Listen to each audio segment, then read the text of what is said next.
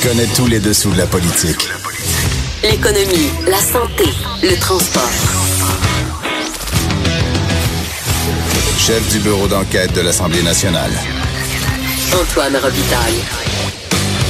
Là-haut sur la colline. Cube Radio.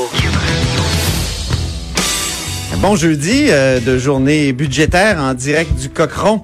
Euh, eff- effectivement, c'est une journée de budget. Dans ce temps-là, les, les médias sont tous dans le huis clos. Et euh, on se sent un peu délaissé aujourd'hui, euh, nous, à la tribune de la presse. Mais ça va être intéressant, c'est sûr, à partir de 4 heures. On a quelques bribes déjà d'informations au sujet du budget. Ce qui est clair, c'est qu'habituellement, une journée de budget, euh, la période de questions est assez plate parce que tout le monde attend les informations, mais ça a été quand même assez animé. On va en discuter d'ailleurs avec euh, notre vadrouilleuse Véronique Morin. Bonjour. Ben oui, et euh, et, et, et je, je donne un peu le, le, le menu pour aujourd'hui. On a on a beaucoup de choses. On a deux parlementaires qui euh, qui seront de l'émission. Ruba Gazal qui viendra nous parler des taxis, du projet de loi, euh, du nouveau projet de loi de de François Bonnardel qui qui veut révolutionner finalement le transport euh, des personnes.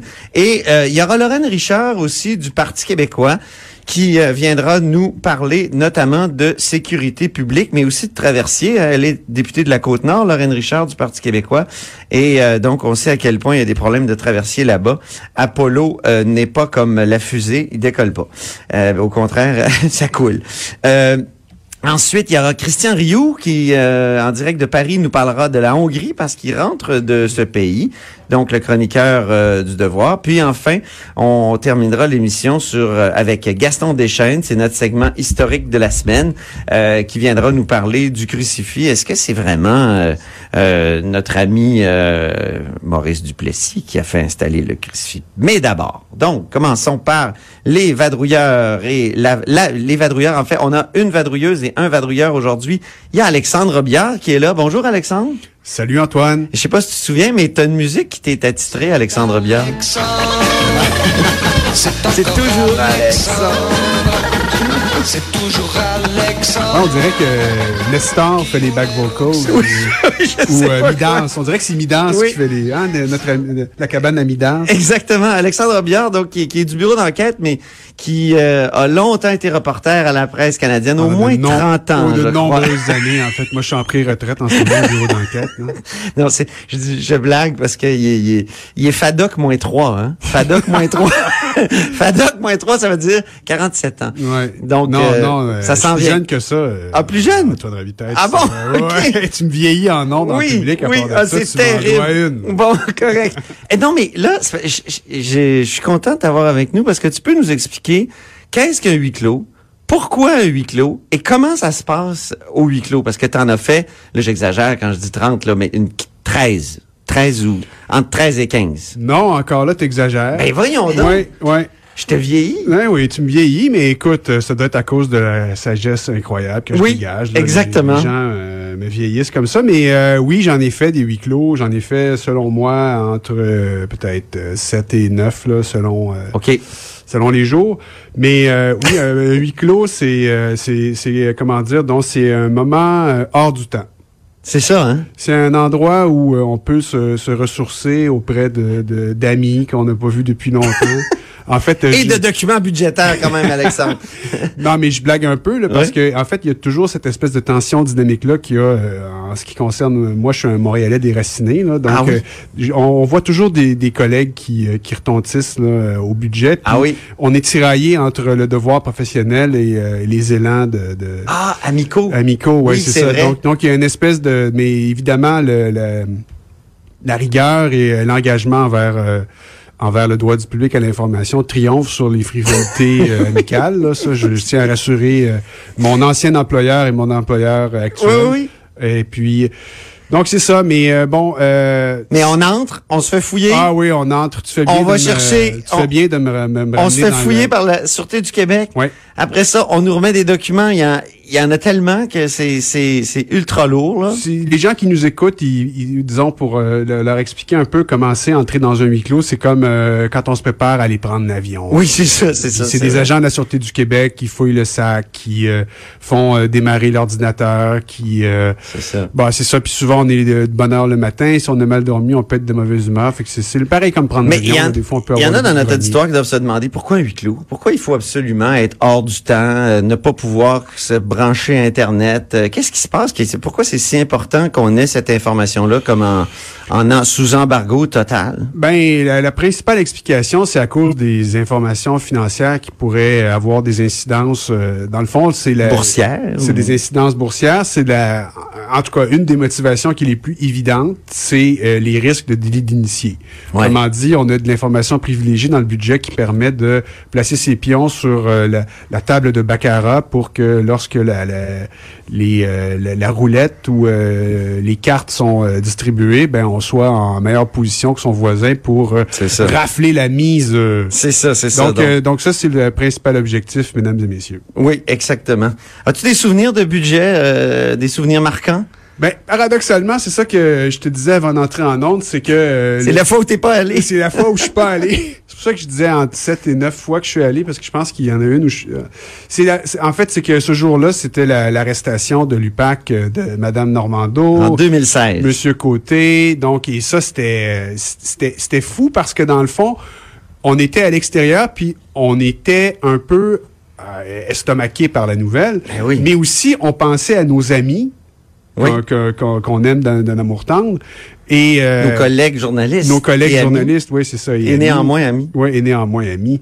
euh, qui, eux, étaient sous cette cloche de verre-là, euh, totalement euh, ignorant totalement tout du bouleversement qu'on vivait. Donc, il y avait une espèce de sentiment d'étrangeté où euh, on pensait à eux qui, qui, qui étaient coupés du monde alors que le monde s'écroulait et qu'on euh, en ramassait ses débris. Moi, c'est, c'est moi aussi, j'avais été obligé de rester au bureau cette journée-là. Puis, Bon. euh, ah oui. Donc, euh, c'est vrai, c'est un, mais c'est un souvenir de, de non-budget. Mais C'est paradoxal. il y a des questions, oui, c'est ça. Mais moi, j'ai des souvenirs de questions au budget. On a, on a quand même accès euh, à, à- Oui, oui. au ministre des, des Finances, euh, au, au, au président du, du Conseil du Trésor. euh, Oui. Puis des fois, on trouve des, des pépites dans les documents, dans la masse de documents qu'on nous Oui. Puis là, on peut euh, envoyer des questions intéressantes. euh, Oui, c'est- découvrir, euh, c'est ça qui est fascinant. Puis tous tous les fonctionnaires sont là, on peut euh, leur poser des questions euh, sur tous les sujets, des fonctionnaires auxquels on n'a jamais accès ordinairement, mais qui sont là, des gens du, du Trésor puis des gens de euh, des finances. Donc c'est un moment, euh, c'est un moment important dans l'année politique parce qu'on sait que aussi. oui, oui, oui, il y y, a quelque chose des d'émouvant. cas. Surtout autour de la table. À la question, à la période de questions ce matin, euh, Alexandre, je tiens à dire, il y a eu quelque chose d'intéressant parce que Gaëtan Barrette, Oui. le critique en matière de, Conseil du Trésor, euh, a osé transgresser une, une règle. C'est qu'il a posé des questions sur les crédits alors que euh, les crédits venaient d'être déposés, mais vraiment, là, le gouvernement caquiste était furieux Oui. parce que euh, habituellement, ça ne se fait pas. Il a Hein? fait une, entrée, une entrée Ah, il y a théâtrale, Véronique, d'ailleurs, oui. une entrée théâtrale. J'ai apporté les, les livres du budget de dépenses Ça, pour vous oui. faire un effet sonore. Lorsqu'il y avait ça entre les mains, donc c'est, il y a- on a, j'ai, euh, je sais pas, il y a combien de pages, 2000, 3000 pages là-dedans. Oui. Et il a pris ces livres-là qui constituent quoi, six volumes et il a fait ça en entrant. Ben oui. Tout le monde l'a entendu, puis même le président de la Chambre a dit, hey, arrête. Il a eu peur. Que- Oui, je sais pas C'est s'il a ça. eu peur, mais c'est- On a croisé Marguerite Blais tout à l'heure dans le couloir, la ministre euh, déléguée aux aînés qui nous a dit ah Gaétan il fait toujours euh, du théâtre. Alors on va écouter euh, Simon Jolin Barrette qui euh, menace. Il, il dit désormais là, on les déposera plus les budgets avant. Donc c'est le leader euh, de, de- du, gouver- du gouvernement, Simon Jolin Barrette. Écoutons-le. Monsieur le député Darcy McGee, je vais compléter ma réponse, si vous permettez. La pratique parlementaire veut qu'on vous les dépose à l'avance. Cela étant dit, j'entends bien l'opposition officielle. L'année prochaine, on vous les déposera pas à l'avance, puis on vous accommodera pas. C'est de même, vous voulez fonctionner dans le Parlement? Non. Ben, écoutez, on a encore une réponse à être complétée par le ministre. Wow! je vous dis, s'il vous plaît, de garder votre calme. Non, non, non. J'ai entends, euh, c'est tout le monde. Alors, Ah Oui, oui. c'était sa, sa première in- incarnation aussi autoritaire aujourd'hui de, Il de était mémoire. fâché. là. Il a quitté. François euh, Paradis fâché. était. Ah oui, Oui, hein? mais c'est surtout que le, le leader, euh, le chef intérimaire de l'opposition, euh, lui, euh, lui a dit comment faire son travail. Euh, Ah oui. Sébastien Prou, euh, à quelques reprises, il a dit, vous devriez faire ça, Monsieur le Président. Puis en tout cas, j'ai- En tout cas, Gaétan Barrette les euh, libéraux, oui, c'est ça. s'amusait comme un peu, comme un petit fou. Et même, euh, on va écouter un autre extrait où la période de questions se termine. Les caquistes osent applaudir parce qu'on sait que pendant la période de questions, habituellement, c'est interdit. Mais dès que la période de questions se termine, on, on, on a euh, le droit d'applaudir dans, dans, dans les autres euh, euh, donc segments de, de, de, de travaux parlementaires. Puis on entend Gaëtan Barrette au loin dire « À tantôt, Christian! » Ça, ça voulait dire... euh, évidemment, il s'adressait à euh, Christian Dubé, qui est président du Conseil du Trésor, qui était, euh, lui, en furie d'avoir eu une question sur les crédits avant la levée du huis clos. Écoutons cet extrait. Ils puissent voir le budget? cela met fin, cela met fin à la période de questions et de réponses orales. Hey, non, non, non, je m'excuse. Se calme. On se calme. oui, c'est ça. C'est Donc, c'est presque meilleur sans les images, en fait. Ah oui? Non, c'est vrai, c'est vrai. C'est plus suggestif sur le... mais Véronique, elle a vu toutes les images. Et Véronique, on- quand même, t'as déjà parlé, mais t'as le droit à ta musique de présentation aussi. Là. Donc, Oh, Véronique oui. Morin, écoutons sa musique de présentation. Quand tu vas me lire, chère Véronique, ne te moque pas, chère Véronique, je voudrais te dire, mais je n'ose pas. Eh oui. Chère Véronique, qui n'ose C'est Michel Polnareff, 1966. OK. Et oui, oui. Donc, Véronique Morin, qui est productrice de contenu à QMI et qui est, et qui est une nouvelle vadrouilleuse, donc qui a le droit à sa musique euh, et qui redécouvre l'Assemblée nationale parce que tu as déjà fait des passages Il y ici. a, il y a quelques années, euh, Oui. je dirais pas combien, ça fait très longtemps, mais euh, effectivement, euh, j'ai eu l'occasion donc aujourd'hui et hier d'y assister, puis c'était des moments mémorables quand même, alors que ben, hier le Parti québécois perdait ou était rétrogradé. C'était assez exceptionnel comme réaction qu'on a eu, euh, que j'ai eu euh, l'occasion de, de voir. Oui. Euh, la réaction des députés péquistes qui étaient tous euh, estomaqués et puis euh, étaient tous sur leur téléphone cellulaire, probablement en répondant à des journalistes qui voulaient les avoir en entrevue. Puis il y a eu la Ah oui. réaction, évidemment, de Lorraine Richard, qui était de, de se lever, de partir, et puis de, elle était définitivement en furie, comme l'a rapporté d'ailleurs Geneviève euh, Lajoie. Donc aujourd'hui, il y a ce repositionnement-là. Ils sont ailleurs, ils sont déplacés dans ce qu'on appelle euh, la cage euh, Le poulailler. Le poulailler. tout, Donc- près de, tout près du commutateur et de Guy Ouellet. Et, et juste de, juste devant Catherine Fournier. C'est donc, ça. euh, malaise. Euh, mais bon, alors ils étaient là euh, aujourd'hui et puis les, les- évidemment le Québec solidaire qui avait une position qui était plus proéminente. Ben oui. Et ce qui était étrange, c'était de voir que euh, le, le, le leader du intérimaire du PQ, M. Bérubé, était plus à côté de son de son leader Martin Ouellet. Donc Ah oui. je sais pas comment ça va fonctionner tout ça, mais Il y a eu Alors- François Legault aussi qui a un peu tourné le fer dans la plaie. Effectivement, en appelant euh, Pascal Bérubé le chef de la troisième opposition, là, ça fait wow, les gens. Ah oui, hein? Oui, oui, mal à l'aise. Alors, il s'est repris. C'est un fait. E- Effectivement, c'est un fait. Il avait, il avait raison de l'appeler comme ça. Il s'est repris, il a dit on va vous appeler simplement le chef. Est-ce que ça va, le chef Mais bref, ça donne ça donne lieu à de, de voir ça en personne. C'est Ouais. assez euh, révélateur parce qu'il y a beaucoup de non-dits, hein, des par les gestes, par Ah les oui, oui. réactions des gens, leur visage. Parce que toi, t'es dans les tribunes, là, tu, tu vois, euh, tu vois ça en... Ben, c'est la deuxième fois, là, quand même, mais j'a- j'apprends. Disons que je suis, euh, je suis un petit, euh, je suis en période de Puis, rodage. C'est intéressant parce qu'il y a eu le dépôt d'une pétition euh, controversée. Une pétition, et toi, tu as, fait beaucoup de journalistes scientifiques dans ta carrière, Véronique, puis je suis je suis content de t'avoir avec nous pour discuter de cette pétition-là. Et donc, c'est une pétition déposée par Yuri Chassin de la CAQ. Oui, euh, malgré euh, qu'il avait dit dans, dans la presse euh, il y a quelques semaines qu'il voulait prendre ses distances face à cette pétition, il a déposé donc 119 000 signataires, ce qui est quand même beaucoup, euh, qui demande au gouvernement du Québec de documenter euh, les données sur l'efficacité des injections de vitamine C et d'autoriser les médecins à prescrire la vitamine C en complément de traitement. Évidemment, c'est pas pour guérir euh, les cancers, mais c'est pour être euh, complémentaire euh, à la, Pour atténuer l'effet de la chimiothérapie, si j'ai Oh. bien compris? Oui, c'est ça. Et il n'y a pas de preuve, euh, il n'y a pas de démonstration scientifique que cela fonctionne. Vous savez, la vitamine C avait été très, très euh, poussée par euh, le prix Nobel Linus Pauling dans les années euh, 50, je crois. OK. Et euh, c'est à partir de ça que il y a eu un engouement et beaucoup de prétentions face. Lui, il recommandait de d'ingurgiter 5000 mg de vitamine C par jour. Puis c'est ce qu'il faisait d'ailleurs. Il, est- décédé très très vieux euh, d'un accident. Il marchait puis il s'est fait euh, écraser. Bref, c'est juste un, à côté pour dire qu'il y a certains fondements ou soupçons que la vitamine C a certains pouvoirs, mais on le sait pas.